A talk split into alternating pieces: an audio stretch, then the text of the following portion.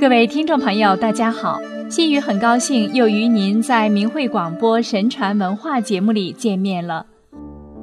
我们常说中华文化博大精深，体现在文字上都是有着很深刻的内涵。今天咱们来聊聊两个成语：闻过则喜和闻过是非。前一个闻是听闻的闻，后一个闻则是文章的文。这两个词所表达的是面对自身错误的两种截然不同的态度。孟子曾夸奖孔子的学生子路：“人告之以有过，则喜。”后来，南宋的思想家陆九渊在《于父权美书》中用这一典故扩充了关于知过必改的含义，归纳为“闻过则喜，知过不讳。”改过不惮，意思是听到别人说自己有过错，应当表示欢迎和高兴，虚心接受意见；知道自己的过失，应当不隐晦、不避讳、不自欺欺人；而改正自己的过错，应当不怕别人的议论，不怕丢面子，不怕改过的困难。改过就是改正过失或错误。这是古人很看重的一种道德修养，是自省和修身的重要方面。古人认为，即使是圣贤，也难免有过失。《左传》上说：“人谁无过？过而能改，善莫大焉。”一个人只有勇于改过，才能不断修正自己的言行，成为一个道德高尚的人。改过是对自己行为的积极修正，所以是值得赞扬的事。《论语·子章》中记载孔子的学生子贡所说的话：“君子之过也，如日月之食焉。过也，人皆见之；耕也，人皆养之。人犯错误不可避免。”尤其是君子之过，更像日食月食一样被人看得清清楚楚。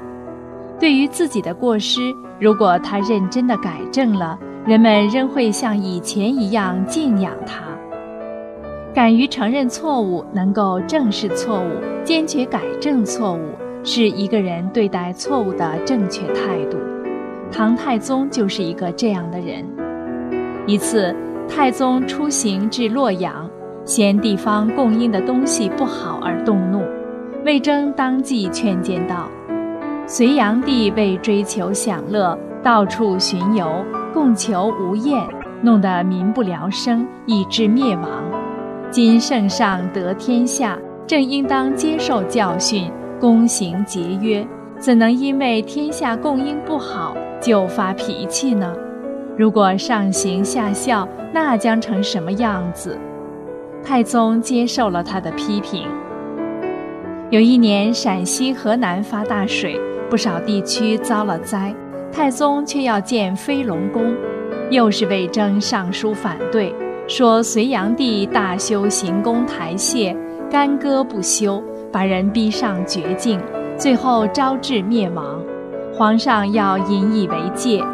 后说服太宗停建了这项工程，并把备用的木料都送到灾区救济灾民。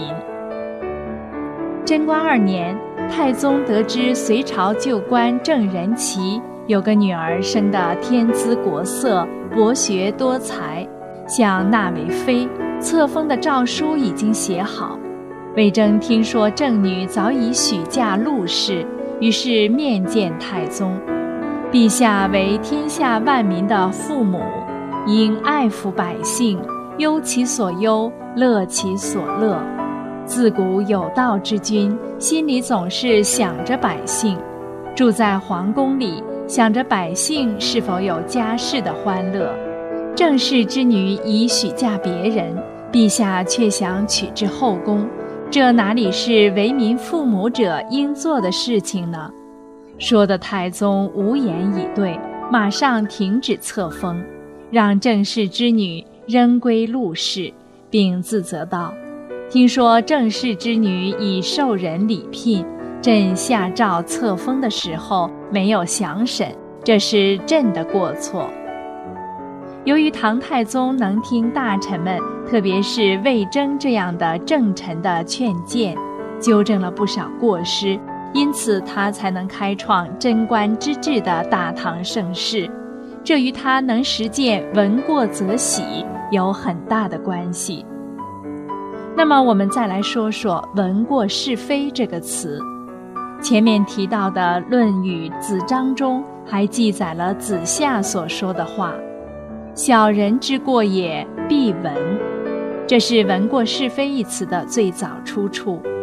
唐代的刘知几在《史通·霍经》一书中，正式用了“闻过是非”这个词，意思是用漂亮的言辞掩饰自己的过失和错误。孔子在《论语·卫灵公》里说：“过而不改，是谓过也。”意思是有了错误而不改正，这便真是错了。如果知错不改，还故意加以掩饰，甚至闻过则怒，那么不仅不能维护自己的尊严，还会为人所不齿。相传古代的周厉王横征暴敛，虐待百姓，激起了人民的愤懑。厉王对别人的指责置之不理。而且让人去监谤，发现有人议论咒骂厉王，就立即抓取杀头。在周厉王的镇压下，人们敢怒不敢言，在路上相遇，只能用目光相互交换眼色。厉王十分得意，说：“我能治人们的诽谤了。”对此，赵公曾多次提醒厉王：“防民之口，甚于防川。”不出赵公所料，国人不堪忍受，爆发了中国历史上第一次大规模的民众暴动。周厉王因此逃走他乡。三国时的官渡之战，原本袁绍强于曹操，在资历、名望、地形和兵力上，袁绍都占有明显的优势。谋士田丰认为，曹公善用兵，变化无方。众虽少，未可轻也。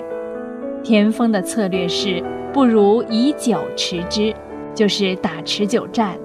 这个坐以待劳之计很有见地。可惜袁绍不仅不采纳，还以扰乱军心的罪名将田丰打入牢房。当袁绍强行征战，大败而归后，不但不承认错误，反而怕被田丰讥笑。把田丰处死于狱中，这种爱面子、耍权威、知过不改的态度，正是袁绍由强变弱，最后落得一败涂地的重要原因。对待错误的态度是闻过则喜，还是闻过是非，取决于一个人的境界和胸怀，也是一个人道德修养水平的体现。遗憾的是。今天的很多人却往往闻过是非，闻过则会，闻过则武，甚至闻过则惧，闻过则怒。这样做表面上似乎保住了面子，但却失去了一个纠正错误、提升自己的机会。如果因此而铸成更大的错误，那就要付出更大的代价来弥补，这不是很愚蠢的表现吗？所以。真正聪明的人要勇于面对缺点和错误，努力做到闻过则喜。只有在后天不断的自省、不断纠正自身错误的过程中，才能逐渐提升自己的修养和境界，成为一个俯仰无愧于天地的人。好的，听众朋友，又要跟您说再见了。心语感谢您的收听。我们下次节目时间再会。